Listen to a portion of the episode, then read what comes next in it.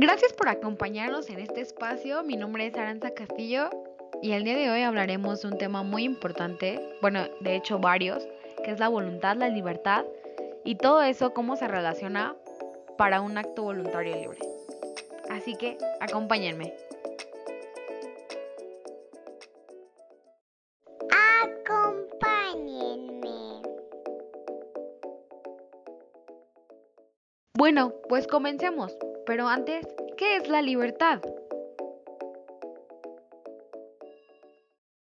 La libertad es la facultad que posee una persona o un grupo de personas para actuar en las diferentes situaciones de la vida, según sus derechos y su propia voluntad. Por ejemplo, la libertad de elección, la libertad de culto o la libertad de expresión. ¿Y la voluntad? La voluntad es la amplitud de decidir y ordenar la propia conducta. Es una propiedad que se expresa de forma consciente en el ser humano para realizar algo con intención de un resultado. Pasemos a la última definición. ¿Qué es un acto libre? Es cuando como persona tengo la capacidad de hacer o no hacer lo que me complazca según los parámetros de la sociedad se entiende que cada persona tiene la inteligencia sobre sus actos y la voluntad si decide hacerlo o no, teniendo en cuenta los actos buenos y malos. La característica esencial de los seres humanos consiste en que tenemos la capacidad de conocer y de querer. Por la inteligencia, el hombre es capaz de apropiarse en cierto modo de la realidad y de llevar a cabo procesos racionales por medio de los cuales la profundiza y la conoce mejor. Por su voluntad es capaz de moverse hacia la verdad que la inteligencia le presenta y a la que se inclina percibiéndola como bien, es decir, como algo que lo perfecciona. La libertad se finca en ambas facultades, ya que es un acto libre, es aquel que se lleva a cabo con conocimiento y voluntad. Decir que poseemos libre arbitrio significa que podemos saber lo que hacemos y además que podemos decidirnos a hacerlo. Llevar a cabo o no una acción, porque sabemos y queremos, no es otra cosa que decir que somos responsables de nuestros actos. Siempre que tengan estas notas, saber y querer. Por eso, la libertad es lo que permite el crecimiento y la madurez humana, pero al mismo tiempo es lo que puede explicar el mal moral a nivel individual y social. ¿Por qué los hombres pueden elegir entre el bien y el mal? La negación de la libertad del ser humano implicaría negar la responsabilidad y la posibilidad de pedirle cuentas a nadie. Si no hubiera libertad, no habría ni derechos ni obligaciones.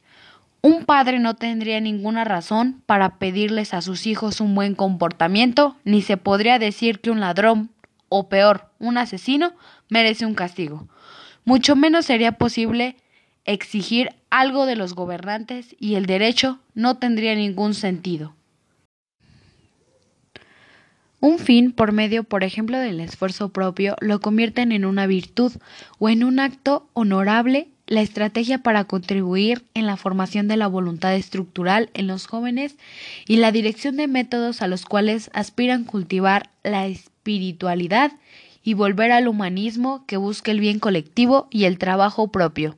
Para la formación de la voluntad implica que el individuo sea crítico para encontrarse a sí mismo y que cuestione las prácticas personales. Además, es muy importante que fomente el ejercicio de la libertad, ya que eso le hará un propósito en la vida. Dicha voluntad puede educarse considerando elementos de formación y con el paso del tiempo para poder desarrollar inteligencia y tomar decisiones asertivas en función de nuestras necesidades. También para poder discernir y tomar decisiones correctas. Por último, hacer una retrospectiva los resultados de los resultados obtenidos, derivados de las decisiones tomadas, lo cual implica tiempo para observar, reflexionar y analizar. También implica generar vínculos en tanto la inteligencia se desarrolla a través del contacto afectivo con nuestros padres y estos a su vez pueden ser los padres o miembros importantes significativos para nosotros que sin duda van a conocer más sobre estas características que nos van formando.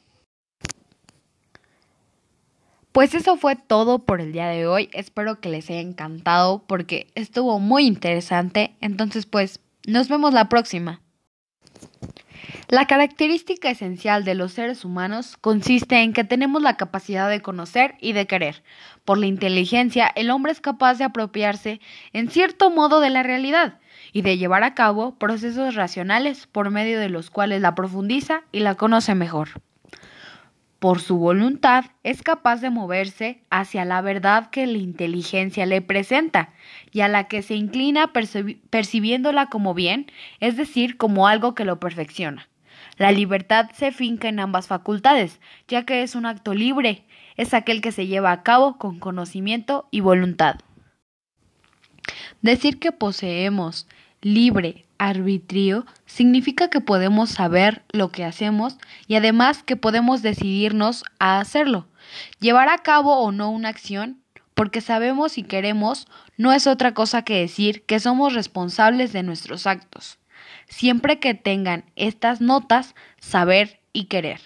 Por eso, la libertad es lo que permite el crecimiento y la madurez humana, pero al mismo tiempo es lo que puede explicar el mal moral a nivel individual y social. ¿Por qué los hombres pueden elegir entre el bien y el mal? La negación de la libertad del ser humano implicaría negar la responsabilidad y la posibilidad de pedirle cuentas a nadie. Si no hubiera libertad, no habría ni derechos ni obligaciones. Un padre no tendría ninguna razón para pedirles a sus hijos un buen comportamiento, ni se podría decir que un ladrón, o peor, un asesino, merece un castigo. Mucho menos sería posible exigir algo de los gobernantes y el derecho no tendría ningún sentido. Un fin por medio, por ejemplo, del esfuerzo propio, lo convierten en una virtud o en un acto honorable la estrategia para contribuir en la formación de la voluntad estructural en los jóvenes y la dirección de métodos a los cuales aspiran cultivar la espiritualidad y volver al humanismo que busca el bien colectivo y el trabajo propio. Para la formación de la voluntad implica que el individuo sea crítico para encontrarse a sí mismo y que cuestione las prácticas personales. Además, es muy importante que fomente el ejercicio de la libertad, ya que eso le hará un propósito en la vida. Dicha voluntad puede educarse considerando elementos de formación y con el paso del tiempo para poder desarrollar inteligencia y tomar decisiones asertivas en función de nuestras necesidades. También para poder discernir y tomar decisiones correctas. Por último, hacer una retrospectiva los resultados de los resultados obtenidos, derivados de las decisiones tomadas, lo cual implica tiempo para observar, reflexionar y analizar. También implica generar vínculos en tanto la inteligencia se desarrolla a través del contacto afectivo con nuestros padres y estos a su vez pueden ser los padres o miembros importantes significativos para nosotros que sin duda van a conocer más sobre estas características que nos van formando. Pues eso fue todo por el día de hoy. Espero que les haya encantado porque estuvo muy interesante. Entonces pues nos vemos la próxima.